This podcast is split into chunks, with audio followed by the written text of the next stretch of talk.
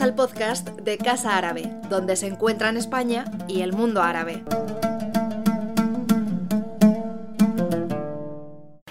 Muy bien. Bueno, eh, bienvenidas y bienvenidos a, esta, a esta sesión de Aula Árabe Universitaria. Em, quienes eh, no entiendan la charla en inglés, eh, podéis acudir afuera a nuestra azafata para pedirle un, eh, eh, una, petaca. Eh, para quienes nos están siguiendo online en nuestro canal de YouTube, que sepáis que tenemos las dos versiones que se están transmitiendo, tanto en español como, como en inglés. Así que, bueno, pues os doy la más cordial bienvenida en nombre de, Casa Árabe a esta, a esta mesa redonda, a esta charla sobre la prohibición del niqab en Países Bajos. ¿Y esto qué tiene que ver con la seguridad? Em, podríamos hasta casi esta expresión muy coloquial eh, añadirle alguna, alguna, alguna palabra más fuerte para que, tradujera ese, ese, e, esa, esa, pregunta que muchos se hacen de cómo se justifica eh, con, con, la seguridad la, la, prohibición, la prohibición del niqab no solo en Países Bajos, sino en otras, en otras partes de, del continente. Se le ha llamado un riesgo para la seguridad y incluso una bandera del fundamentalismo. Ha habido llamados a prohibirlo y se le ha asociado con el terrorismo. El niqab es una prenda que no pasa desapercibida. Cubre todo el cuerpo, incluido el rostro, a excepción de los ojos de la mujer. El Corán llama a hombres y mujeres a cubrirse y a ser modestos, pero al igual que con muchas otras escrituras religiosas, la referencia a la vestimenta está abierta a interpretación y ha sido moldeada también por siglos de culturas en diferentes naciones, arrojando distintos resultados. El Corán en realidad no dice explícitamente que la mujer deba cubrirse de esta manera en específico. Algunos eruditos argumentan que es una obligación religiosa, particularmente las, las facciones eh, más, más, conservadoras o las interpretaciones más conservadoras, aunque, como os decimos, hay muchas versiones, variaciones, interpretaciones. Lo cierto es que la presencia cada vez más conspicua de esta prenda genera incomodidad en Occidente y la prohibición eh, neerlandesa, holandesa de cubrirse el rostro es un claro ejemplo de cómo se ha eh, racializado el género de los musulmanes en Europa. Para justificar esta prohibición, los políticos señalaron que este eh, velo facial es una opresión, opresión de género, que también es una amenaza a la seguridad y que representa un obstáculo para la integración, mezclando así posiciones o posturas éticas con sensibilidades afectivas y eh, estéticas. Eh, por el contrario, los, los, relatos de las mujeres que se cubren la cara, en gran parte desconocidos, destacan el valor religioso positivo del velo como símbolo religioso y apuntan que la prohibición supone la violación por parte del Estado de su libertad de religión, de expresión y de movimiento. Pues de este tema, eh, que como os decía, es bastante, bastante candente el uso eh, del, del, pero también del hijab. Eh, genera eh, muchas posiciones encontradas. Recientemente, incluso en la India, ha habido gran revuelo por, por, este, por este tema, por la prohibición del, hijab en, las escuelas. Y es un tema que nos interesa debatir, nos interesa analizar y desde luego aprender. Así que eh, para eso, de la mano de, el máster de estudios avanzados sobre Islam en la Sociedad Europea Contemporánea de la Universidad Complutense de Madrid, hemos traído a Annelies eh, Morse, eh, que va a explorar cómo la seguridad se ha colocado en primer plano en el debate público y de qué manera impacta en las experiencias cotidianas de las propias mujeres con, eh, con velo, con niqab, señalando también la tendencia más general de securitización de los musulmanes.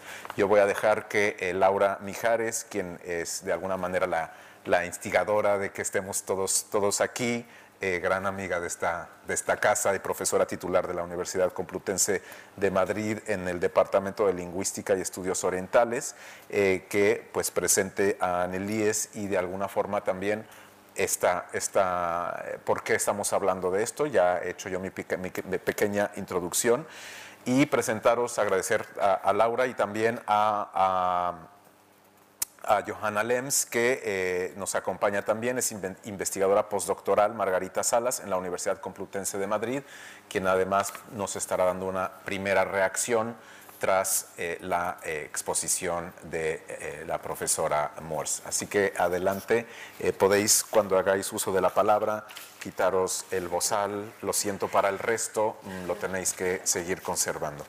Adelante, pues muchas gracias, Karim, por esta presentación tan amable. Yo lo primero que tengo que decir es agradecer a, bueno, al público, a todas las personas que estáis aquí, estudiantes del máster, pero también de otros, de nuestro máster, pero también de otros másters de, de, las universidades de Madrid y bueno, a Casa Árabe, el haber seguir organizando año tras año esta aula árabe universitaria que, yo creo que es interesantísima y tenemos así la oportunidad bueno, pues de, coincidir y de ver también los intereses que tienen el resto de los, de los programas eh, tanto de grado como de posgrado de las universidades de esta Comunidad de Madrid. Entonces, bueno, pues eh, muchísimas gracias de nuevo por, la iniciativa, por ayudarnos a seguir eh, investigando sobre estas cuestiones y, e invitando a, personas que como Annelies están aquí hoy para, darnos esta, conferencia e ilustrarnos bueno, pues sobre, estas cuestiones. Así que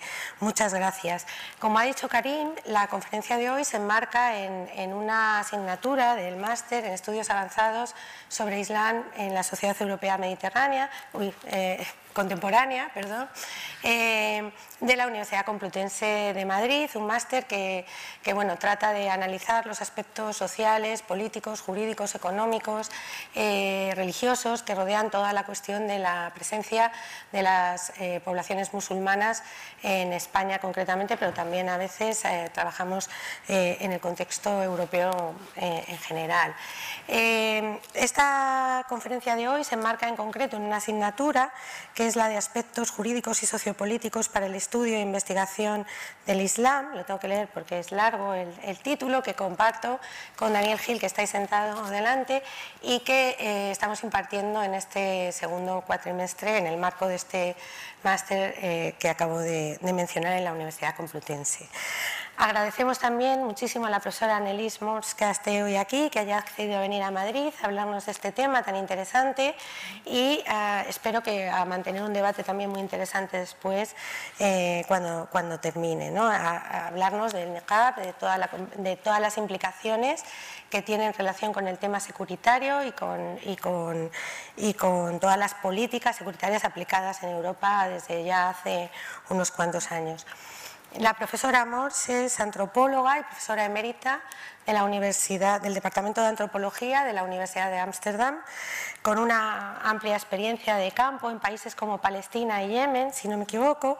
Eh, actualmente su trabajo se centra en cuestiones relacionadas con los procesos de racialización desde una perspectiva de género, con los temas relacionados con la materialidad y corporalidad del Islam en Europa y últimamente está muy eh, preocupada y, muy enfocada en la etnografía en etnografiar eh, em, la vigilancia que se ejerce especialmente sobre las personas musulmanas en, los, en Países Bajos.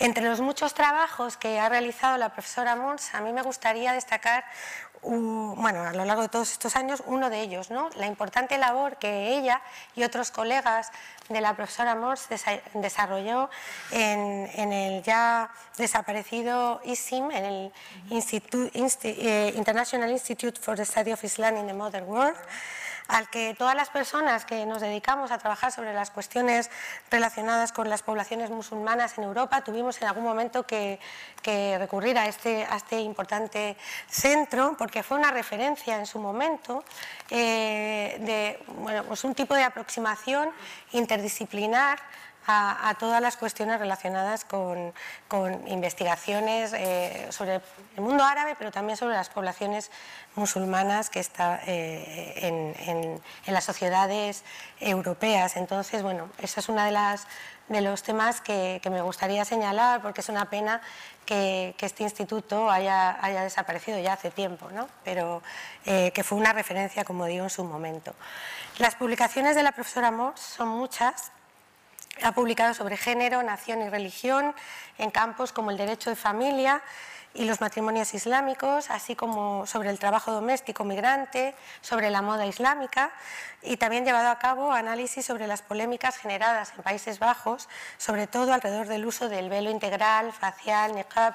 Luego ella nos va a hablar un poco más de, las diferencias y de cómo denominarlo, porque tiene mucha relación con cómo se está aplicando la política en, este país, en, Países Bajos. Como ya he señalado, eh, la conferencia que va a impartir hoy, también lo ha dicho eh, Karim, eh, la profesora Mors se fija especialmente en, esta cuestión. En el año 2003 se empezó a debatir todo el tema en, Países Bajos de la, de la prohibición del niqab y finalmente se llegó a una eh, aprobación, de, una prohibición, eh, creo que parcial del niqab o, restringida a determinados espacios en el año 2019. ¿no? Desde el año 2003 a, 2019 ha habido un intensísimo, interesante debate sobre eh, las razones, por, por, qué prohibirlo, por qué no. También es muy interesante cómo comienza a tener lugar todo este debate, a instancias de quién, ¿De qué personalidad? Bueno, todo esto eh, nos lo seguramente va a hablar ahora eh, la profesora Morse y va a ser eh, muy interesante para poner en, común qué hay detrás de todas estas políticas eh, prohibicionistas que además en este caso concreto, si no me equivoco, se dirigen a tan pocas personas, ¿no? en este caso a las mujeres que en el contexto neerlandés, me cuesta decir neerlandés y no holandés, tiene, tiene el, el. Entonces, bueno, sin más, yo creo que voy a dar la palabra a la profesora Murs que, para que comience su presentación y después tendremos oportunidad, espero, de debatir y de, y de seguir hablando de esta cuestión. Muchas gracias por estar aquí. Thank you. take this off. Okay. Well, welcome. Pues bienvenidos todos. Muchísimas gracias. En primer lugar, quiero de verdad dar las gracias tanto a Casa Árabe como a, los colegas eh, de, la Universidad Complutense de Madrid que me han invitado a, hacer, eh, a dar esta eh, charla y hacerlo además aquí en Casa Árabe y de manera presencial. Es un placer poderlo hacer después de tanto tiempo. Gracias. Voy a empezar con una breve un breve índice, una breve estructura de mi presentación de hoy. Como ya han visto, mi presentación eh, la he llamado eh, de manera un poco provocativa la prohibición del niqab en los Países Bajos. ¿Qué, ¿Qué tiene que ver la seguridad con todo esto? Bien, pues voy a empezar haciendo una breve cronología de qué es lo que ha ocurrido en las últimas dos décadas en términos de debates y de legislación en términos de eh, cobertura facial. Y o velo facial y también les eh, daré un poco eh, información y antecedentes sobre mis estudios. También les eh, comentaré cuáles son los dos discursos principales que hay detrás. Uno es la opresión de las mujeres musulmanas y el otro es el discurso sobre las mujeres como una amenaza para la seguridad, ambas relativas a llevar el, el velo facial. Y más concretamente después me centraré en qué tiene que ver la seguridad en todo esto cómo y cuándo se moviliza la seguridad y para quién, porque precisamente ese va a ser uno de los elementos centrales que quiero plantear aquí. Y después voy a concluir comentándoles algo acerca de los dos efectos que han, de dos cosas que han ocurrido recientemente. Una es la prohibición parcial de velos faciales y no se les llama niqab, o sea, por tanto no se trata de niqab sino de eh, velos, eh, sino de velos faciales. Eh, desde 2019, es así como se les llama, y después la prohibición total de llevar el, el velo en algunos lugares, esto ya en 2020. Voy a empezar aquí con unas viñetas porque este debate no solamente tiene lugar en eh, los medios académicos, en el Parlamento, eh, sino que también forma parte todo este debate de la cultura popular en eh, Países Bajos. Y esta viñeta la, la, pongo aquí porque plantea, por un lado, los, del, el conflicto entre los dos discursos. el de que las mujeres están siendo oprimidas y el que las mujeres son una amenaza para la seguridad. Y este es eh, uno de una serie de viñetas que se publicaron en uno de los principales eh, periódicos de los Países Bajos eh, por parte de Peter Tevez, que desgraciadamente ya ha fallecido. se han hecho eh, se tradujeron después al inglés, se publicaron como un pequeño libro, una recopilación de todos ellos y por eso les he podido enseñar aquí esta viñeta en inglés. Vamos a hablar un poco ahora de lo que es la cronología breve de la prohibición. ¿Cuándo empezó todo? Realmente todavía... Eh, eh, empezó todo en 2000. En 2000 no había un debate todavía, pero hubo un caso, un caso en una escuela de educación para adultos eh, una mujer que apareció con un velo y eh, le prohibieron llevarlo. Ella fue al consejo escolar y dijo que se estaba, que le estaba eh, mm, violando sus derechos y entonces le dijeron, miren, es que es malo para la comunicación y en la declaración del comité dijo, bueno, en realidad sí que es posible comunicarse cuando uno lleva puesto un velo. Y además hay que tener en cuenta que somos una sociedad plural y, que además eh, no todo el mundo nos comunicamos de la misma manera utilizando eh, expresiones faciales. Con lo cual no hubo cobertura mediática, no hubo ningún revuelo y ya está. En 2003 hubo varios casos, tres concretamente, pero ahí la actitud de los eh, consejos escolares y también del gobierno en general habían cambiado de manera drástica. Empezamos a, ver eh, el surgimiento de los eh, movimientos populistas y ahí el comité escolar de, derechos escolares tomó una decisión completamente distinta. Dijeron, la escuela está dispuesta, está, tiene el derecho a prohibir eh, eh, que se lleve el velo siempre y cuando sea todo tipo de coberturas o de máscaras faciales, mientras que no solo sea el niqab, el velo, y además con eh, una serie de argumentaciones sólidas que sean dificulten la comunicación, que sean una amenaza para la seguridad, etcétera, etcétera. Y así sí que pueden tener derecho o la escuela a prohibirlo.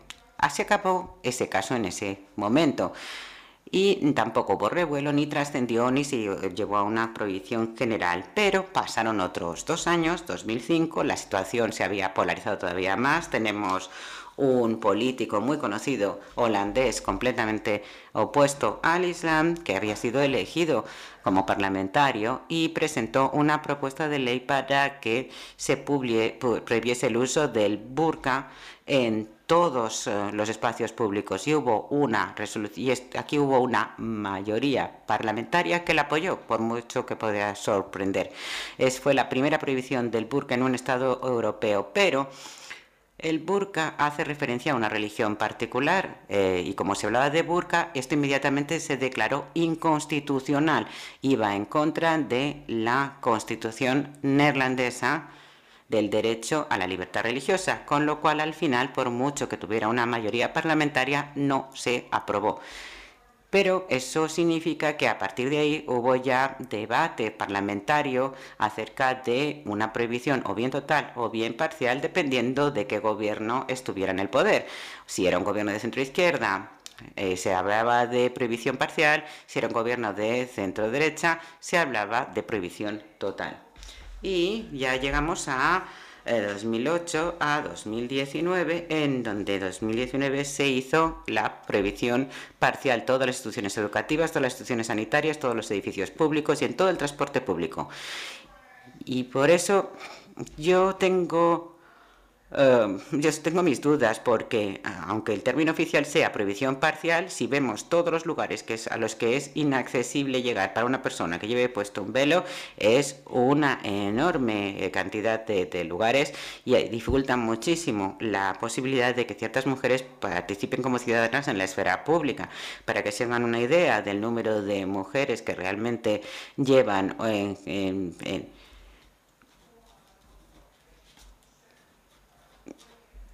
en, que llevan el velo en, en, Países Bajos, estamos hablando de, para que se hagan una idea, entre 150 y 400 en un país que tiene 17 millones de habitantes. Bien, pues ya saben que nosotros trabajamos en grupos de investigación y nos hemos centrado en la cuestión de la problematización, es decir, uno se, eh, por ejemplo, o de cómo se convierte algo, una práctica determinada, en un problema, quién lo hace y cómo argumentan su caso. Y podrán ver, cuando después de, la, de ver esta mm, cronología, el único caso realmente eh, donde hubo un problema fue 2003, en donde un profesor eh, que quería enseñar a una persona, a una chica que llevaba un velo, pero no podía realmente dar bien clase porque era un profesor de arte dramático. Entonces, todos los demás, todas las demás problematizaciones fueron instigadas por los políticos, no porque hubiera un problema eh, social, sino detrás, sino porque hubo políticos que convirtieron algo en un problema. Al final los problemas siempre se vinculan a un grupo de personas, ¿no? En este caso, pues eran sobre todo mujeres porque eran las que llevaban estas prendas para cubrir el rostro. Cuando hablamos de una categoría de personas, bueno, pues yo utilizo el término racialización. Eso quiere decir que se está categorizando a la población, es decir, se están estableciendo distintas categorías de personas dentro de una misma población. Además, bueno, pues se establece una jerarquía entre estas distintas categorías de la población y al final es algo que se va naturalizando, es decir, se llega a un momento en el que se piensa que es natural contar con esta eh, división. Se convierte en algo habitual, se va acumulando con el tiempo, se internaliza y pasa a ser algo afectivo también, es decir, ya entramos en el terreno de los sentimientos. ¿eh? Y el último punto sobre la racialización es que bueno, pues eh, se puede basar en la religión, en la raza, en la cultura, en términos históricos, lingüísticos, Aquí lo importante es que se crean y se diferencian distintos grupos en la sociedad y luego se ejerce un poder sobre ellos. Es decir, aquí estamos hablando de dinámicas de poder. Hay ciertos tipos de personas que pueden definir categorías, grupos en la sociedad, distintas identidades y no es posible para aquellos que se encuentran en una zona más baja de esta jerarquía. No pueden cambiar las cosas, por así decirlo. Esa es la parte más teórica y lo voy a dejar ahí porque a lo largo de la charla me gustaría demostrarles un poco cómo funciona todo esto. Y luego está el contexto social. ¿Esto qué quiere decir? Pues que eh, vemos que hay eh, una serie de debates durante las dos primeras décadas de este siglo, pero en las dos últimas décadas del siglo XX ya vimos que el Islam se fue convirtiendo cada vez más en un eh, problema eh, teniendo en cuenta varios puntos de vista, ¿no? las tensiones o el énfasis, el hincapié que se hacía en la diferencia entre los valores del Islam y los valores europeos y por otro lado pues está como no la situación geopolítica en la que vimos bueno por la revolución islámica en Irán, eh, la caída del muro de Berlín en el año 1989, también el peligro del comunismo que se diluía, el peligro rojo, entonces aparece el peligro verde, el Islam, obviamente los atentados del 11 de septiembre, las Torres Gemelas, la guerra contra el terrorismo, etc. Pues ese es el marco en el que nos movemos. Y entonces llegamos a las personas, ¿no? Porque estamos hablando de un debate sobre el Islam, sí, pero luego llegamos a las personas involucradas, es decir, musulmanes. Y lo que vemos ahí es que hasta cierto punto algunos musulmanes se han visto eh, afectados por esta reaparición del Islam, pero hay otros eh, que llevaban mucho tiempo en Europa trabajando como inmigrantes, como trabajadores inmigrantes, luego se establecen en el país, luego pasan a ser minorías étnicas y luego a ojos del gran público se les etiqueta como musulmanes, pero esta etiqueta se les pone después cuando se da este mm, efecto de bueno pues generar como un problema con el Islam, ¿no? Voy a pasar ahora a lo que es el punto, el primer punto más específico de mi charla y que tiene que ver con la opresión de las mujeres, el burka.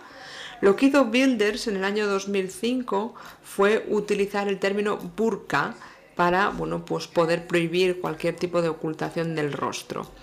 Este término burka, bueno, pues no es inocente para nada, porque en aquel momento se hablaba de veldo, había personas que hablaban de burka, muchas mujeres hablaban de niqab, otras mujeres hablaban de shador, pero él utilizó el término burka y pasó a convertirse en el término dominante en la política de Países Bajos.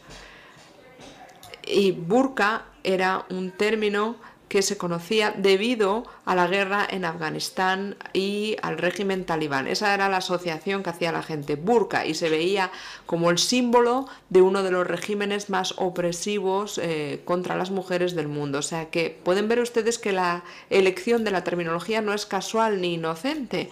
Y al utilizar este término, bueno, pues esto hizo que la ley se considerase inconstitucional. es decir, esta resolución no pudo convertirse en ley. Cuando se estudia este tema de cómo se crean estos problemas, la problematización, por así decirlo, pues es importante ver también las características de estos grupos de personas, es decir, cómo ven las mujeres musulmanas esta situación, porque cuando Bilders explicó esta resolución decía, bueno, pues que se estaba atacando a las mujeres, que eh, esto era una herramienta para la opresión, que era imposible que las mujeres fuesen ciudadanas libres en la sociedad.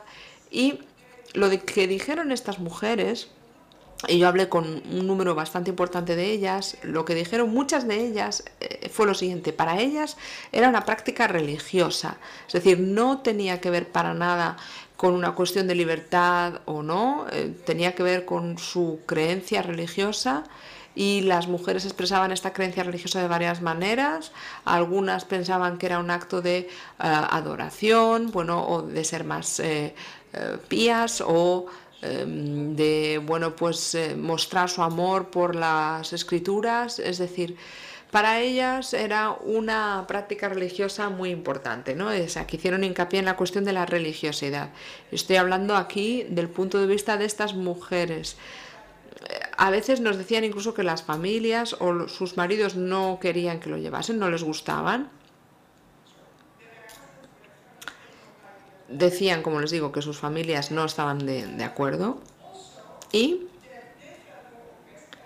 y que se sentían más oprimidas por el Estado, porque el Estado las eh, obligaba a, no poder, bueno, pues tener libertad de movimiento ni de expresión en público, ¿no? Eso es lo que nos eh, dijeron. O sea, que lo que vemos es que en este tipo de debate, cuando nos centramos en la opresión de las mujeres, estamos entrando en un debate moral, es decir, hacer lo correcto o lo incorrecto. Si hablamos de opresión, estamos hablando ya de una cuestión moral, pero, y todo esto estaba vinculado entre sí, pues vemos eh, que tiene que ver también con los sentimientos, las sensaciones, con la estética. Muchos políticos empezaron a hablar de esta prenda y decían que era feo, que era horroroso ver a mujeres llevando esta prenda, mientras que las mujeres decían, es que es precioso, es una tela que flota en el aire, es algo armonioso. O sea que como ven ustedes había opiniones contrapuestas, ¿eh? también desde el punto de vista de la estética.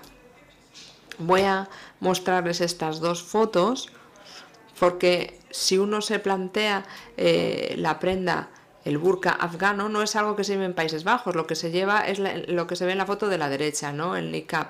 Las mujeres, bueno, pues es lo que se ponen cuando están en, en público. Cuando dices que las familias, los maridos no estaban a favor, no, a los maridos no les gusta. La mayoría se muestran reacios. Lo puedo explicar después, ¿eh? pero la familia los eh, maridos son reacios. Hay muchos más casos en los que la familia esté en contra que a favor ¿eh? de la utilización de esta prenda.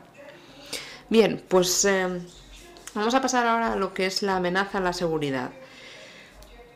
Las mujeres musulmanas como amenaza objetiva para la seguridad. Bueno, si recuerdan ustedes, en el año 2003 en aquella escuela se empezó a hablar de seguridad, ¿no? Era uno de los argumentos por los que tenían que evitar que se llevasen velos en la escuela.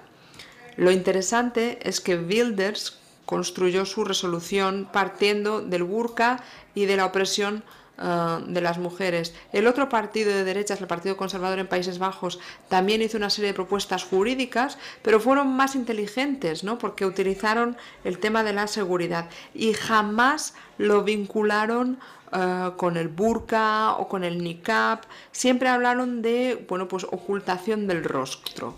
Es decir, desde un punto de vista mucho más objetivo. O sea que esto era algo que se tuvo en cuenta cuando se estaba debatiendo para ver si podía plasmarse en una ley y se utilizó la cuestión de la seguridad.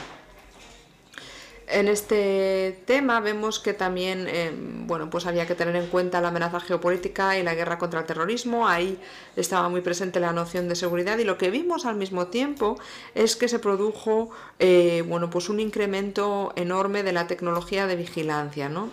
Las mujeres que cubrían su rostro, bueno, pues no podían ser eh, objeto de este seguimiento por parte de las tecnologías de seguridad. Esto eh, quiere decir es que con el tiempo nos hemos ido acostumbrando a una obligación de que se nos reconozca, de que se nos pueda identificar en público. Nos movemos en la esfera pública y esto podría llegar a ser muy problemático, porque a lo mejor, bueno, pues lo que hay que plantearse es que los ciudadanos tienen el derecho a permanecer anónimos. Vemos, bueno, pues cómo fueron aumentando estas tecnologías de vigilancia, con lo cual hacía más problemático todavía el hecho de que estas mujeres apareciesen en público cubriendo sus rostros, porque no se las podía identificar.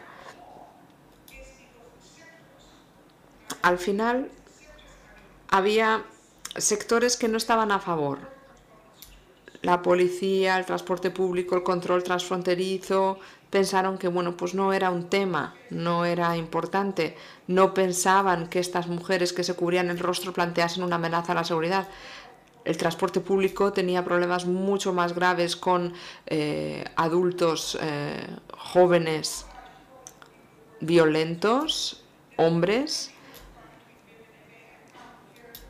a menudo los problemas no se daban con estas mujeres porque no se las encontraban en el transporte público, o sea que para ellos no era un problema. Y además decían, bueno, pues si es un problema se pueden establecer una serie de normas, se pueden establecer normas para cada sector, eso es algo que se puede hacer en Países Bajos, con lo cual en un sector, por ejemplo, en, en Rotterdam, pues se puede decidir que haya tal o cual norma, ¿no? Lo que vimos es que esta idea de seguridad se fue ampliando y ya entró en el terreno de lo que era la sensación subjetiva de seguridad, ¿no? Al final ya no estábamos hablando únicamente de una amenaza objetiva, es decir, que lleven una bomba debajo del niqab. Hablaban ya de cuestiones que tenían que ver con la sensación subjetiva de seguridad, la necesidad de ver el rostro de las personas cuando se muestran en público. Esto se puede interpretar de varias maneras, según el debate que fuese surgiendo. En el año 2008 hubo un debate, hay un documento del gobierno en el que se afirma que es necesario ver el rostro de la horta persona para la comunicación y para el Estado de Derecho democrático y que el burka genera sensaciones de inseguridad y de ansiedad Ahí de nuevo vuelve a aparecer el término burka, se vuelve a colar en documentos oficiales gubernamentales. En el año 2019 se produjo, como saben ustedes, esta prohibición parcial. Uno de los argumentos que se esgrimía es que se necesita ver el rostro para mantener la calidad de los servicios que se prestan y para la seguridad social. Al final, una cuestión eh, mucho más subjetiva pues pasa a ser parte de este debate sobre seguridad. Y luego está todo el tema de esta mm, asunción de ver el rostro plantea varias dudas, ¿no? Es decir, si uno tiene que ver eh, la cara de la otra persona, pues se puede hacer una idea de qué sensaciones, qué emociones está experimentando. Este argumento es muy interesante. A lo mejor funciona, sí, pero lo que hemos visto también es que tampoco se puede fiar uno de una persona por las emociones que transmitan su rostro. Sabemos que las personas con con sus expresiones faciales pueden esconder también lo que piensan, sus emociones, con lo cual este argumento es problemático. Otro argumento sería el siguiente. ¿Es deseable que las personas muestren todo el tiempo sus emociones en público? Si están contentas, pues fenomenal, pero ¿qué pasa si están enfadadas? ¿Realmente queremos que la gente esté todo el rato mostrando sus eh, emociones, sus sensaciones en público? O sea que es importante empezar a pensar también que queremos decir con esto de tener que ver el rostro de las personas todo el tiempo.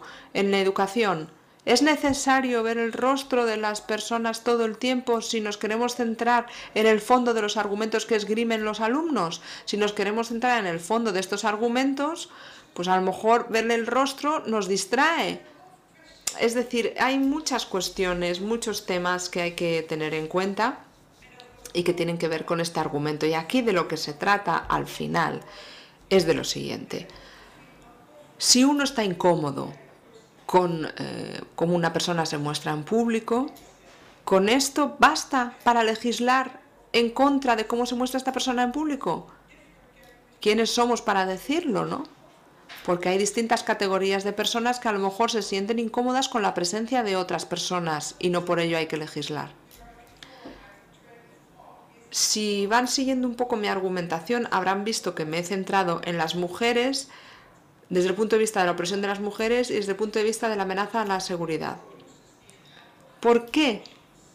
¿Por qué se sacan a colación estos argumentos, estas nociones? Creo que tenemos que plantearnos que estamos ante procesos eh, a largo plazo, se ve al Islam como una civilización, una cultura eh, próxima a nosotros desde el punto de vista del contenido y del territorio. Hay una historia de competencia entre estos valores y esto es algo que tenemos que tenerlo en cuenta a la hora de plantearnos la utilización del eh, niqab.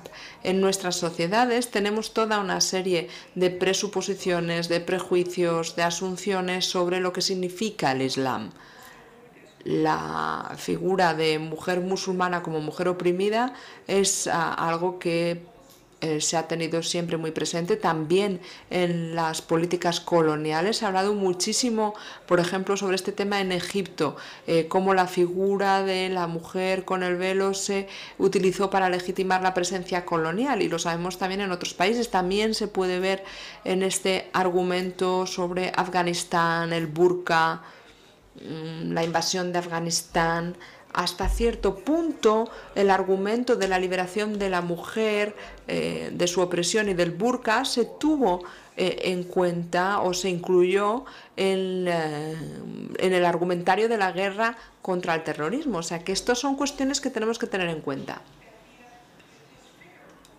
El problema es que ahora mismo pues tenemos esta figura de mujer musulmana, oprimida, víctima, a la que hay que rescatar, pero al mismo tiempo también empezamos a verla como una provocación, como alguien que está eh, poniendo en tela de juicio eh, la tendencia dominante con esta presencia en público. Y eso es lo que decía antes. Ahí es donde se genera esta incomodidad, porque por un lado tenemos esta definición de persona como víctima, pero por otro lado se le ve como una provocación. Además, eh, el hecho de que lleven un velo, bueno, pues implica que pueden ver, pero no son vistas, con lo cual va en contra de esta convención social de que a menudo las personas que están en el poder son aquellas que pueden controlar, que pueden vigilar a aquellos que están en una posición más débil, con lo cual se cambian las tornas, ¿eh? es decir, se invierte esta jerarquía de poder. Con esto llego a, a las últimas cuestiones que quiero plantear. En cuanto a la prohibición parcial de esta ocultación del rostro, bueno, pues entró en vigor el 1 de agosto de 2019 y en un periódico del día antes, en un periódico de tirada nacional, vimos un artículo eh, bueno, pues de cómo se podría llevar a cabo un arresto entre ciudadanos, es decir, eh, cómo eh, se puede, bueno, pues limitar a estas personas que vayan a cometer un delito. Esto es algo muy problemático per se, porque estamos hablando de unas condiciones muy específicas cuando se comete un delito muy grave y en segundo lugar, esto del arresto ciudadano solo se puede llevar a cabo si uno, bueno, pues tiene una posición física de partida más fuerte que la persona que está cometiendo el delito, con lo cual ya entramos en un terreno muy problemático. Lo que vemos es que la ley no es clara en cuanto a cómo se tiene que aplicar. Hay sectores que nos dicen, bueno, pues esta no es una prioridad, hay alcaldes que dicen que no es una prioridad, la policía, autoridades que nos dicen, miren, es que tenemos unas capacidades limitadas, esta no es una de nuestras prioridades, no es uno de nuestros principales problemas el atajar una situación en la que una mujer lleve el velo cuando no lo puede llevar. Pero claro, ahora la opinión pública considera que tiene el derecho a, a actuar, con lo cual vemos que hay un aumento de los insultos, de las agresiones físicas y verbales. Hay un grupo en Países Bajos eh, que se llama Report Islamofobia y vemos que hay muchísimos casos de agresiones físicas, verbales y lo más chocante es que es algo que va calando. No estamos hablando únicamente de eh, llevar el velo en un lugar público en el que no se puede llevar y a estas personas se les puede insultar, pero es que a lo mejor estas personas llevan el velo en lugares en los que sí lo pueden llevar y también les insultan porque la gente no distingue, piensan que no lo pueden llevar en ningún sitio. Y eh, también hay personas que no eh, llevan el velo, pero que pues llevan otro tipo de prenda y también son objeto de insultos, de agresiones y se les dice vuélvete a tu país, etcétera. O sea que mm, mm, vemos que cada vez hay una mayor polarización y lo vemos no solo en, las mujeres, sino también eh, a, a las personas en la calle, pues por ejemplo a los guardias de seguridad, a, las personas en el transporte público porque hay personas del público que quieren que intervengan, otros que no. O sea que al final se encuentran en un brete. Hay personas que intentan provocar, que dicen es que tiene que actuar para, para bueno, pues eh, sancionar a esta mujer. Así que hay situaciones muy, muy desagradables que se están produciendo en este sentido. Básicamente, lo que surge, lo que ha surgido de manera muy clara desde la aplicación de esta ley, esto es algo que antes ya era visible, pero que no se hablaba de ello, es que a nadie le importa la seguridad de las propias mujeres que llevan el velo, o sea, de la seguridad de ellas. Porque cuando yo eh, eh, entrevisté a algunas de esas mujeres ya hace 10 años, muchas de ellas me decían que en particular cuando hacen declaraciones los políticos, cuando tratan de volver a plantear el tema en el Parlamento, cuando lo cubren los medios de comunicación, cada vez a ellas las agreden más en la calle. No, no les, el, autobús no para, no las deja subir, cosas así y desde luego ah, ya había una reacción desde antes a, la atención mediática, a los políticos, a sus declaraciones eh, y, sus repercusiones en la propia seguridad de estas mujeres, pero eso, de eso no se ha hablado.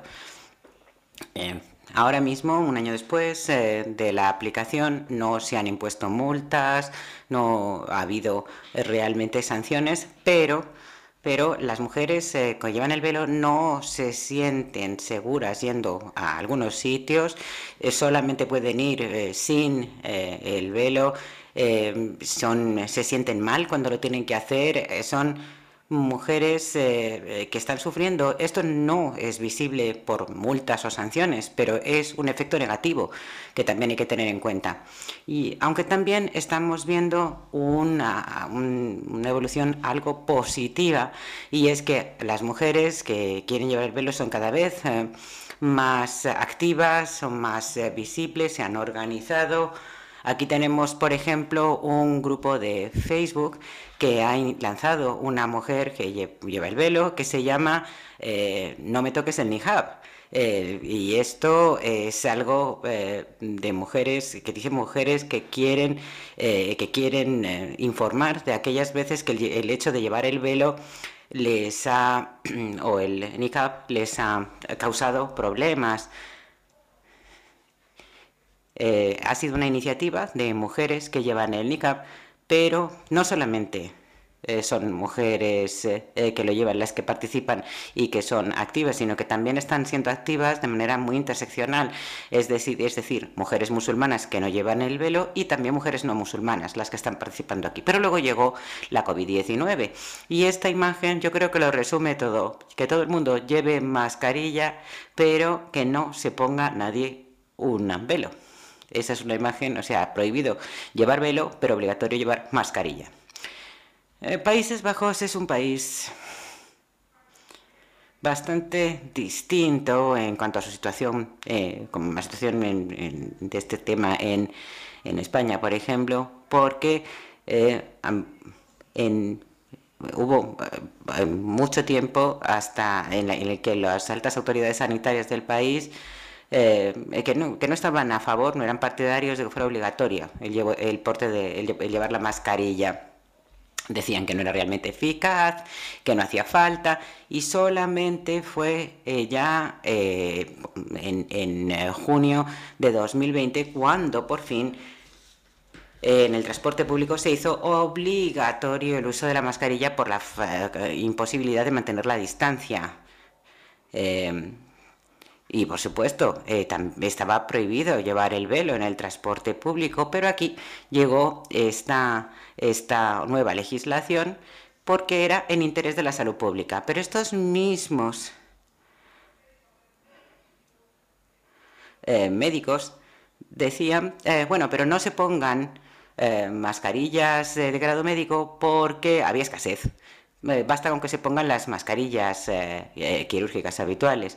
Entonces, ¿por qué? Pues porque, porque también se podía llevar el niqab, ¿por qué no? Y en vez de llevar una, una mascarilla quirúrgica. Entonces, no, no es lo mismo, decían. Entonces, ya ven aquí las sensibilidades. Hubo una propuesta en el Parlamento para suspender la prohibición temporalmente del velo pero eh, se rechazó. Así ya podemos ver las eh, contradicciones. En eh, la práctica se toleraba, se toleraba, pero había realmente muchos políticos que se querían, que querían cerciorarse de que esto fuese un problema, querían problematizarlo y se querían asegurar de que la ley les respaldara.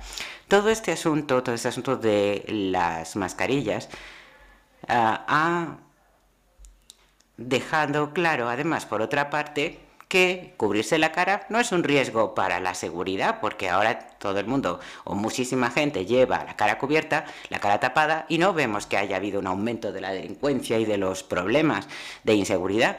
O sea que en sí mismo el llevar una, la, cara tapada no es eh, algo que vaya a influir en la seguridad ciudadana, pero eso eh, es un argumento que ahora mismo no se está abordando. Entonces,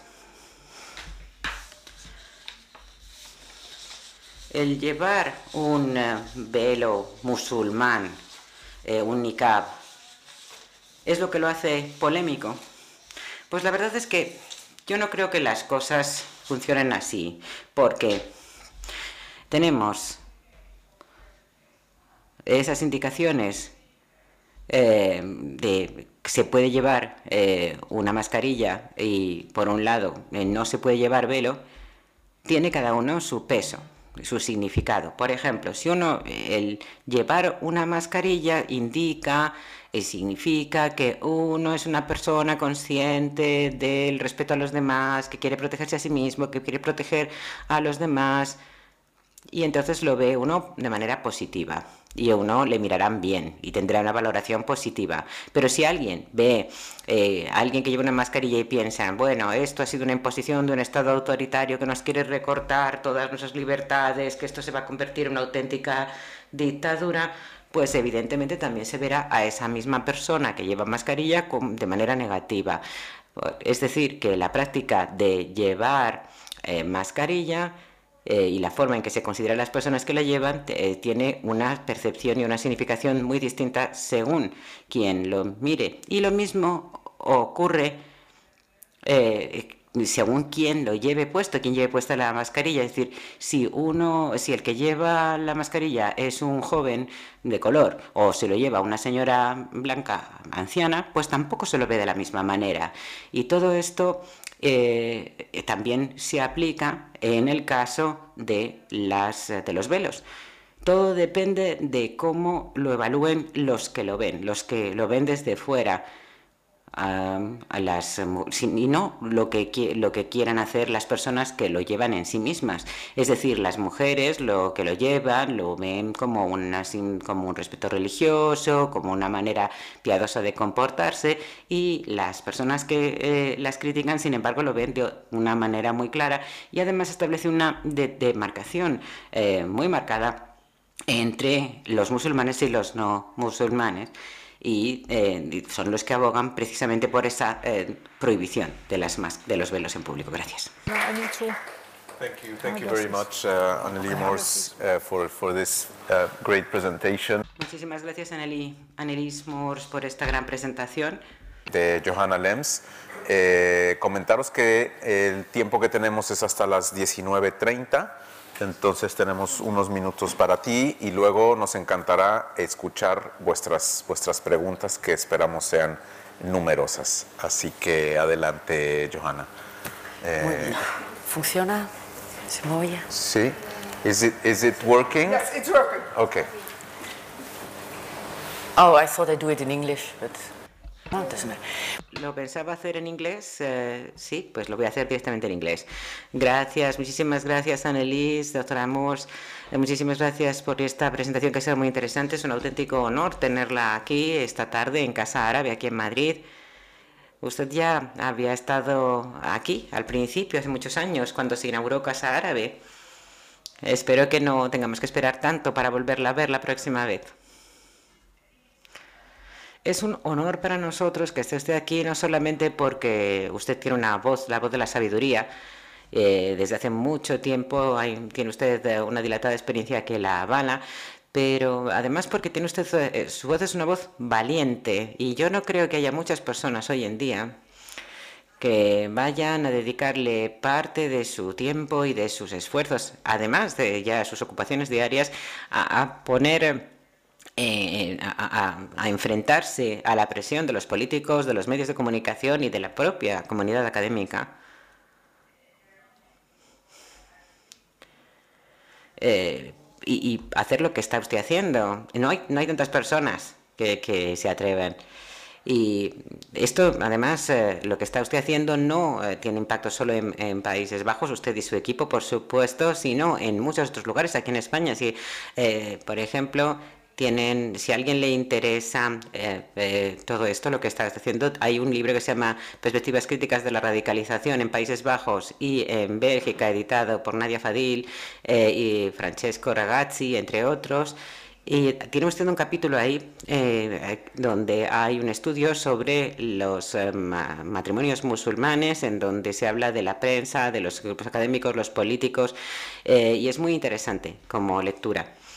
Y el cambio no, ese cambio eh, de paradigma, eh, de, pasar de la opresión a la amenaza de seguridad, que casi, casi más que un cambio ha sido la aparición de un doble paradigma, eh, lo que está haciendo es reducir las opciones de, reales de los musulmanes, de las musulmanas y también de la sociedad en general, y me gustaría preguntarle, porque usted ya, ya lo ha mencionado un poquito antes, este libro de Laura ah, Mijares y Ángeles Ramírez, Feminismos ante el Islam, que se publicó el año pasado, ya menciona una iniciativa fundada y en la que participan jóvenes musulmanas que hablan eh, de manera anónima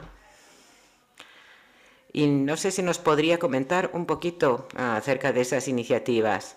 Hablaba usted del burka, pero eh, que tampoco lo llevan solo las mujeres musulmanas, eh, sino también de estas otras iniciativas que se han enfrentado a tanta islamofobia, tanto racismo,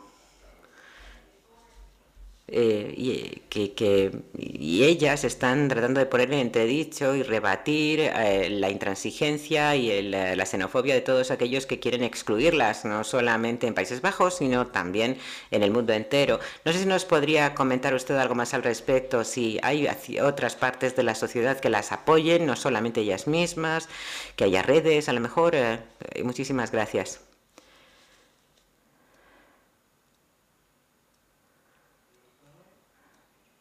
A ver, me tengo que acostumbrar. Solamente se los tiene que poner si le hacen alguna pregunta en español. Sí, sí, pero me tengo que acostumbrar.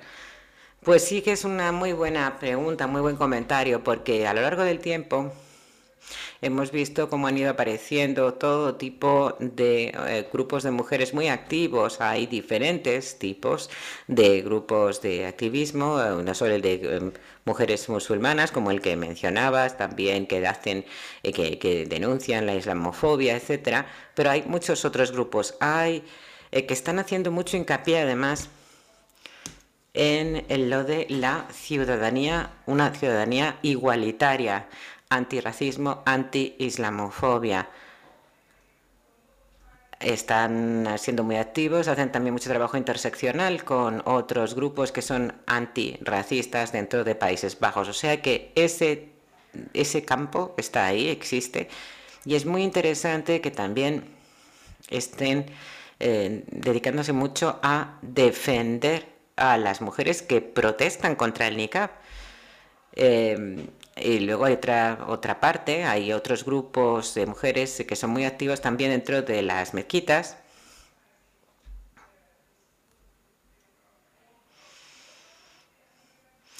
que no están eh, solamente aduciendo la idea de la eh, igualdad eh, de la ciudad, entre ciudadanos, sino el em, el derecho a la tolerancia, y aquí hay de todo, hay mujeres de más conservadoras, menos conservadoras, pero siempre hablando de la eh, igualdad como ciudadanos. Eh, hay muchas iniciativas de, de muchas eh, mujeres que lo que quieren es que, que se basan cada vez más en el concepto de estamos aquí, vivimos aquí, no nos vamos a ir, somos ciudadanos neerlandesas tenemos todos los, todo, tenemos derecho a tener los mismos derechos. No están tan politizadas, pero sí es una actitud eh, de base que está ahí ya cada vez más presente. Sí. Eh, no sé si ya hay preguntas. Ah, quería añadir algo. Sí, sí puedo, por favor. Porque eh, este es un lado de la historia, claro. Luego también hay un grupo de mujeres musulmanas que no eh, hacen tanto, no existe tanto en el hecho de que sean mujeres musulmanas, pero sí que proceden de eh, familias musulmanas, pero que son mucho más críticas, mucho más críticas con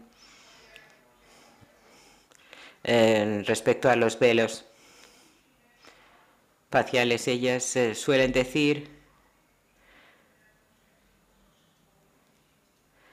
Eh, que sí, que una cosa, que, que son, son las que dicen, sí, aquí en, en los Países Bajos están ustedes muy opuestos a que se lleve el velo y sin embargo como gobierno están ustedes apoyando a países en donde eh, las medidas contra las mujeres son, bueno, tienen que llevar, eh, tienen la obligación de llevarlo y entre otras cosas. A mí me parece que politizar esto y poner estas dos cosas en cada uno de los dos lados de la balanza no es quizás lo más acertado, pero bueno. Eh, si me permites, tengo una pregunta con respecto a lo que ya mencionaba yo antes, eh, el hecho de que algunas de estas mujeres que llevan el velo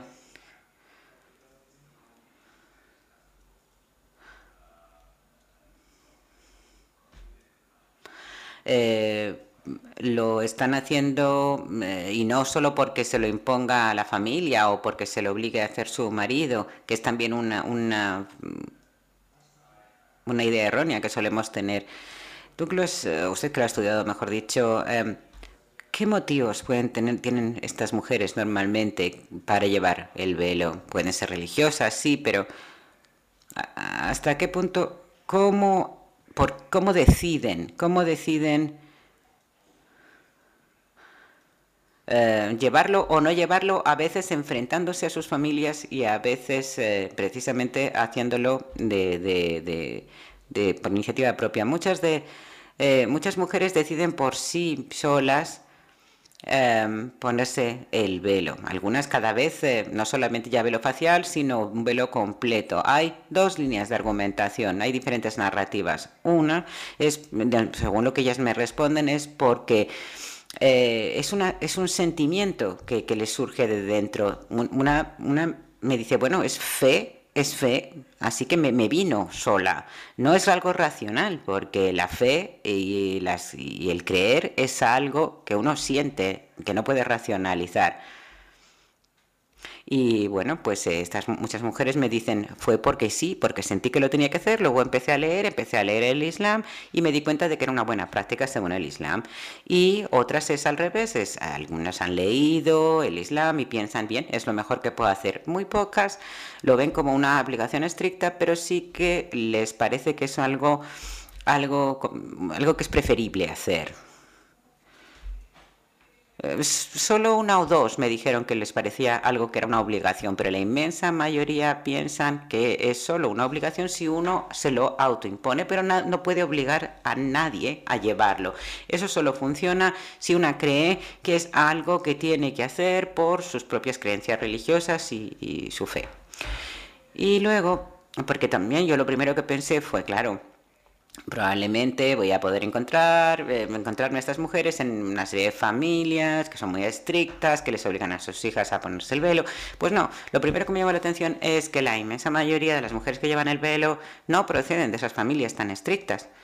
Desde luego, eh, ahora a lo mejor las cosas han cambiado un poco, pero no cuando yo empecé mis investigaciones, desde luego hace 10 años. No se trataban de mujeres que vinieran de familias muy religiosas, otras eran, había bastantes conversas, ¿eh? había muchas mujeres conversas entre las que llevaban el velo pero estaban, estaban muy divididas, tenían, porque claro, también quieren, querían respetar a sus padres y está la tensión entre respetar a los padres que no querer hacerles daño eh, y trataban de encontrar el término medio. Se ponían a lo mejor el velo en la cara, pero no solo si iban a, no si iban a visitar a los padres. O, o a lo mejor si se ponían un burka, en vez de que fuera negro, si iban a visitar a los padres, se lo ponían de otro color. O sea, tratando de negociar esa tensión entre lo que sus padres eh, iban a pensar y cómo se iban a sentir y lo que ellas consideraban que era lo mejor que podían hacer. Los eh, maridos, bueno, pues estaban en contra. Ellas intentaban convencer a sus maridos y una mujer me dijo, mi marido no es que se oponga al nika per se, pero es que no quiere ir conmigo por la calle cuando lo llevo porque sabe que todo el mundo le está mirando a él, porque van a pensar que es él el que me obliga a hacerlo. O sea que se dan este tipo de situaciones, por eso es tan interesante hablar con las personas. Está claro que yo no podría haber llegado a estas conclusiones por mí misma Habrá personas que piensen, bueno, pues no quiere que lo lleve porque eh, para él es un problema y no, él no quería que lo llevara porque no quería que le viesen por la calle al lado de ella porque iban a pensar eh, que lo imponía él. O sea, que no es algo que sea blanco o negro. Mm, es algo en lo que, bueno, pues tienen que ir negociando y hay otros eh, casos en los que, bueno, pues las propias familias echan a las mujeres que quieren llevar estos velos, se pueden dar situaciones muy desagradables, pero intentan, bueno, pues negociar, ver cómo lo pueden utilizar. Y, y bueno, pues sí, es muy interesante esta percepción, ¿no? De que el marido no, no quiere que lo lleve porque ve que todos los ojos se van a centrar en él y, le van a culpar, mientras que es la decisión de ella, ¿no? El, llevarlo. A menudo pensamos al revés, sí, porque mm, la gente lo sabe, no son tontas, ¿no? Y, se dan cuenta de que la sociedad, bueno, pues los ve así. Aquí sí que tenemos una, em, una pregunta que nos llega online en nuestro canal de YouTube eh, de, de Stefania Masi. I, I, she's, actually, she sent it in English. Y está en inglés. Estefanía Masi tiene una pregunta en inglés y bueno, pues lo que pregunta es si este debate se inició a principios de los 2000, ¿por qué se aprobó la prohibición en 2019? ¿Por qué tardaron tanto? Eh, ¿Se produjo algún evento que desencadenase esta aprobación? ¿Qué fue lo que pasó? Bueno, pues porque los eh, primeros esfuerzos que se hicieron, los primeros intentos, eran inconstitucionales al final. Ese fue uno de los principales problemas. Una y otra vez había propuestas en el Parlamento, pero claro, luego esto tarda porque tiene que llegar al Consejo del Estado y el Consejo del Estado siempre decía, bueno, pues no es una buena idea, siempre aconsejaban en contra de aprobar estas leyes. Con lo cual, bueno, pues si no se ciñen al dictamen del Consejo de Estado, tienen que tener un argumento de peso. O sea que esto es algo que tardó mucho tiempo, ¿no? Se tardó años en, en llegar a esa posición. Al final, bueno, también hubo errores porque se utilizaba el término burka, entonces esto llevaba a la inconstitucionalidad de las propuestas, o sea que no es que se produjese ningún evento que desencadenase esta aprobación, lo que hubo fue como un goteo incesante de propuestas y además al principio eh, esto venía de un punto de partida muy radical, luego se produjo un auge y se fue eh, generalizando. Al principio estas propuestas se derribaron porque eran anticonstitucionales, pero poco a poco estas propuestas fueron calando y también en la sociedad. Con lo cual, bueno, pues si va calando la idea en la sociedad, hay más partidos que votan a favor y esto pues da un mayor apoyo. En un principio no, no se tenía este apoyo. Y además cada vez era más difícil esgrimir el argumento de que a las mujeres se les obligaba a llevar el velo, porque yo redacté un informe gubernamental que luego, bueno, pues desapareció, pero vale, eso es otro tema eh, pero se, bueno, se planteó la cuestión de qué decían estas mujeres y estas mujeres pasaron a ser muy activas, con lo cual era muy difícil el esgrimir este argumento de que teníamos que salvar a estas mujeres, porque decían, no, es que es nuestro derecho, es nuestro derecho a llevar el velo y tenían incluso abogados trabajando para ellas, con lo cual eh, no, no fue algo que se pudiese aprobar inmediatamente. Primero porque era problemático, como se planteaba, porque era anticonstitucional, y luego había un contramovimiento, aunque no fuese muy, muy amplio, pero sí que había un esfuerzo por, por ir en contra de esta, de esta prohibición. A ver, sin timidez, aquí, por favor. La profesora Ana Planet. Thank you very much, Annelies. Muchísimas gracias, Annelies, por la conferencia. Yo tengo un comentario, una pregunta, ¿no? ¿Qué pasa con el resto de la comunidad? ¿Qué opiniones se fueron escuchando durante este debate? No a los políticos, no a las mujeres, sino a los líderes musulmanes, ¿no? ¿Estaban presentes? Bueno, Es una pregunta difícil de responder. Lo que hemos visto es que mm, durante bastante tiempo los representantes oficiales eh, musulmanes mm, el organismo central en el que bueno, estaban representadas las mezquitas es algo complejo de explicar, ¿no? pero si, si vemos eh, que había un organismo aprobado también oficialmente, bueno, pues ellos estaban a favor de lo que decía el gobierno, básicamente, porque estamos hablando de muchas cuestiones, ¿no? Eh, al final los musulmanes se enfrentan a muchos problemas también en Países Bajos y había un grupo muy reducido de 150 a 400 mujeres que querían llevar el niqab, era algo como muy extremo, eh, pues tampoco pensaban que tuvieran que hacerlo, con lo cual no, no apoyaban a estas mujeres. incluso llegaron al extremo de apoyar al gobierno para ver cómo se podía redactar la ley. O sea que sí que hubo consultas con, con este mm, organismo representativo mm, de los líderes en las mezquitas. Y luego, pues eh, precisamente los grupos que he mencionado yo, el de Reports Islamofobia, por ejemplo, bueno, pues son estos grupos los que sacaron esto a la luz, los que dijeron no estamos haciéndolo bien, tenemos que eh, garantizar que hay una igualdad de derechos para los ciudadanos, etc. Después de la aplicación de la ley se vio que, bueno, pues ahora mismo también hay muchas em, autoridades en las mezquitas que, bueno, pues expresan su apoyo mm, para que se luche contra esta ley.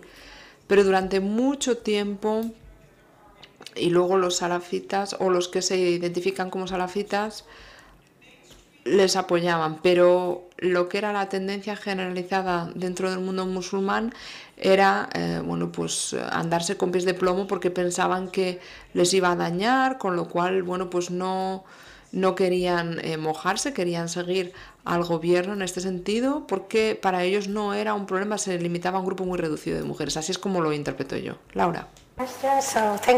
Tengo una pregunta, muchísimas gracias por la conferencia.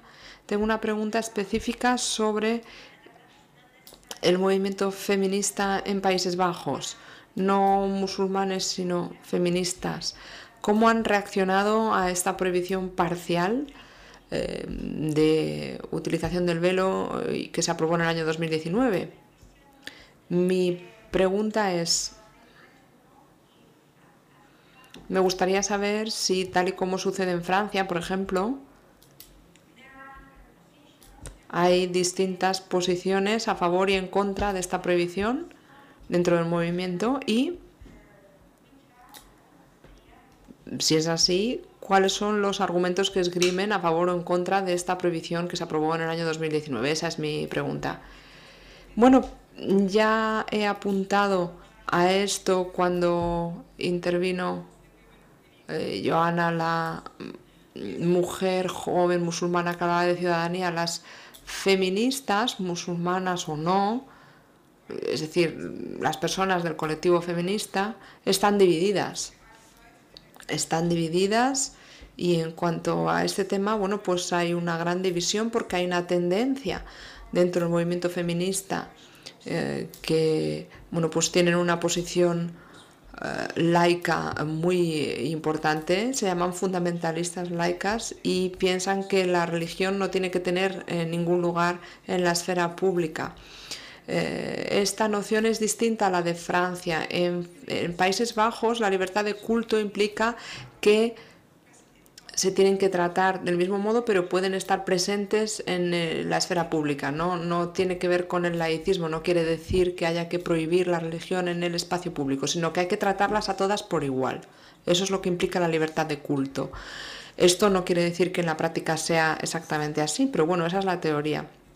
O sea que hay una tendencia entre las feministas eh, a presentarse como, eh, algunas feministas a presentarse como eh, un grupo totalmente laico.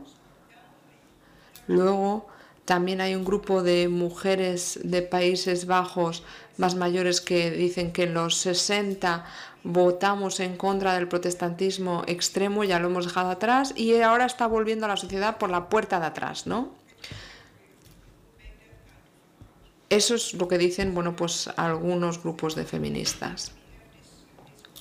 Y luego hay otro grupo que se llama Free Left, Izquierda Libre. Hay muchas mujeres ahí, eh, también mujeres inmigrantes, y están en contra de esta prohibición, porque utilizan el argumento de que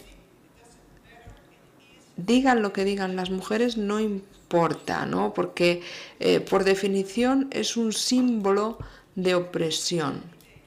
Y bueno, pues yo he estado en algún debate con ellas eh, cuando se evaluó la ley. Había una mujer eh, que fue la que inició el grupo de defensa del niqab estaba en el panel, yo también, y había dos mujeres del grupo Free Left de eh, familias turcas y eran muy eh, firmes, ¿no?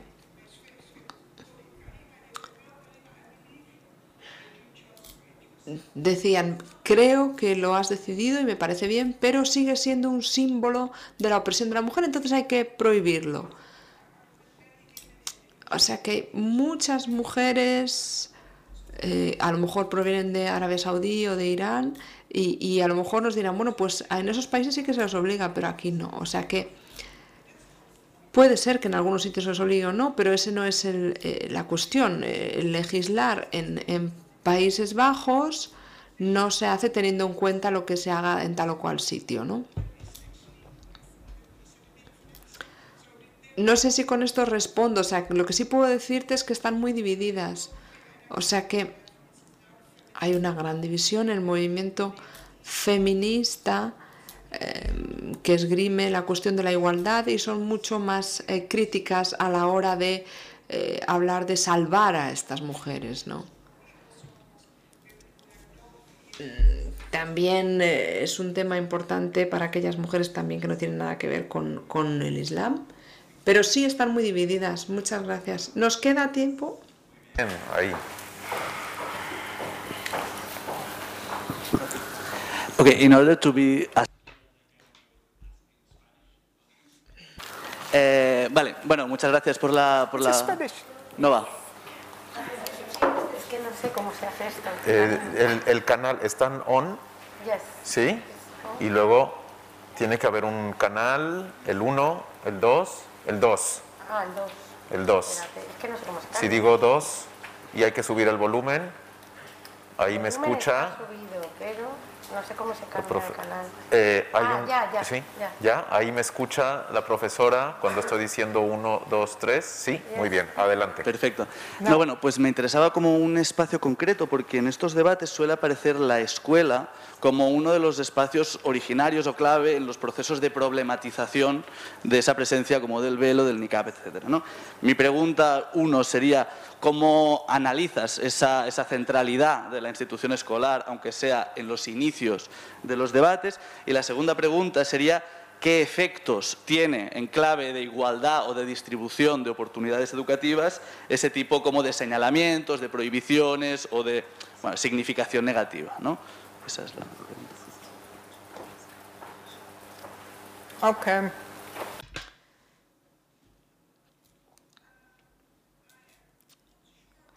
Bueno, no sé por qué se inició esto en las escuelas realmente, este debate. Aquí lo interesante es que no se quedó ahí. Eh, empezó ahí, pero luego mm, siguió. En el año 2003 empezó en una escuela y luego ya em, entraron también en liza las universidades. Luego había problemas también en la Universidad de Leiden. Ahí esta universidad puso en marcha una prohibición muy parecida a la que puso en marcha la escuela para adultos eh, con anterioridad. O sea, hablaban de la identificación, de la comunicación, de la seguridad, lo mismo que en los otros lugares. O sea que no sé por qué empezó ahí. Luego otras universidades siguieron y en la Universidad de Leiden había dos alumnas, pero en otras universidades ni siquiera había ninguna alumna que llevase el velo. Así que empecé a hablar con estas universidades y les dije, bueno, pues que, veo que tienen esta nueva norma, que ya la están aplicando, eh, tienen estas normas para sus universidades, pero ¿por qué lo hacen? ¿Han tenido algún problema? Y lo que me decían es, no, no hemos tenido ningún problema, pero queremos evitar tener un problema en el futuro. Mm, Con lo cual, bueno, pues uno puede ver hasta qué punto está politizado este tema. Hay una gran atención por parte de los medios de comunicación, en aquel momento la había, y casi no había alumnas que llevasen el velo. Ahora lo que pasa es que se ha aplicado esta prohibición y las mujeres tienen que decidir si van a ir a la universidad y quitarse el velo o no, o no pueden ir a la universidad. O sea que ahí se da ese dilema y sé que hay algunas mujeres que han decidido quitarse el velo y también cuando hablaba antes con mujeres a veces me decían, bueno, pues si es necesario para poder estudiar, pues me lo quito y luego me lo vuelvo a poner cuando me vaya, cuando salga de la universidad. O sea que, bueno, pues la gente está viendo, intentando ver cómo, bueno, pues arreglárselas con esta prohibición, pero claro, esto tiene que ver con la violación de la libertad de expresión, la eh, libertad de culto. ¿Por qué empezó con las escuelas? Bueno, pues creo que es una muy buena pregunta, porque eh, se podría plantear la cuestión de, bueno, pues si se podría convertir esto en un movimiento en las escuelas, no algo de fondo, pero algo que atraiga a otros alumnos, a otras alumnas. Pero es que eso no, lo hemos visto. No, no creo que nunca se haya dado el caso. Porque, como le digo, había muy pocas alumnas. Estamos planteando todo esto desde un punto de vista teórico. No sé si la respuesta le ha resultado útil, pero sí que realmente estamos hablando de mujeres de 18, 19 años que empiezan a pensar, bueno, pues qué quieren hacer con la vida, se plantean cuestiones existenciales sobre la religión, sobre su espiritualidad, o sea que, mm, bueno, pues es algo que sí, por eso, tal vez por eso surgiese en las escuelas, no lo sé. Um, just before we finish, uh, Antes de concluir, me gustaría preguntarte si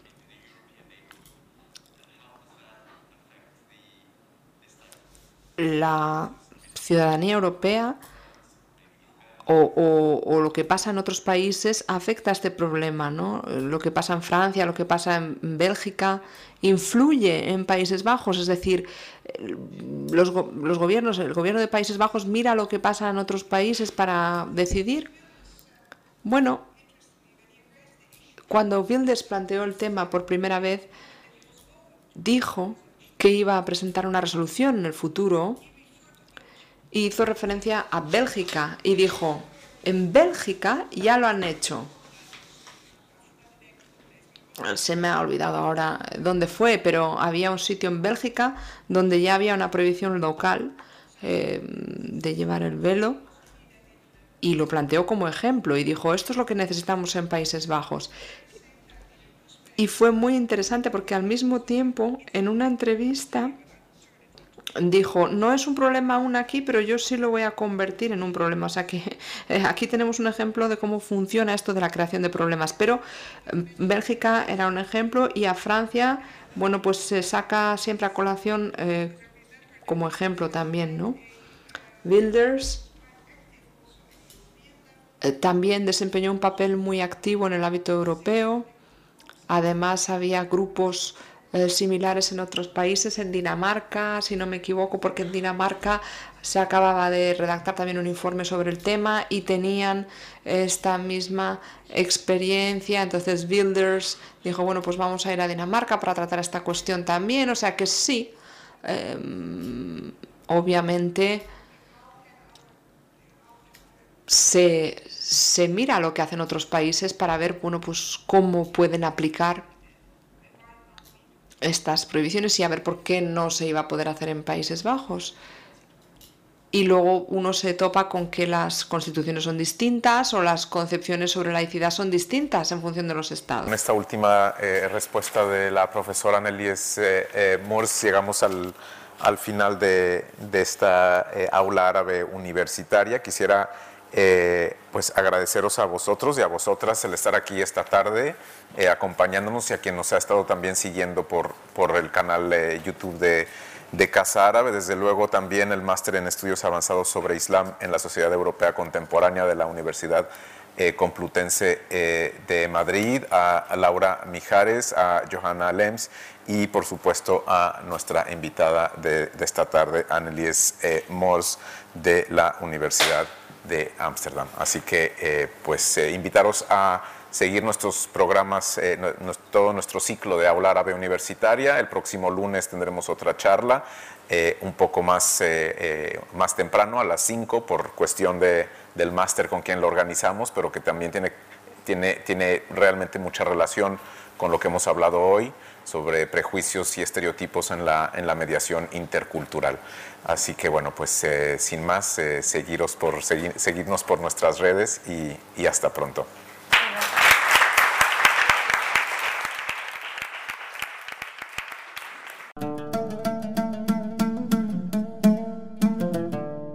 Gracias por escucharnos. Si quieres estar al corriente de todas nuestras actividades, consulta nuestra página web en www.casaarabe.es.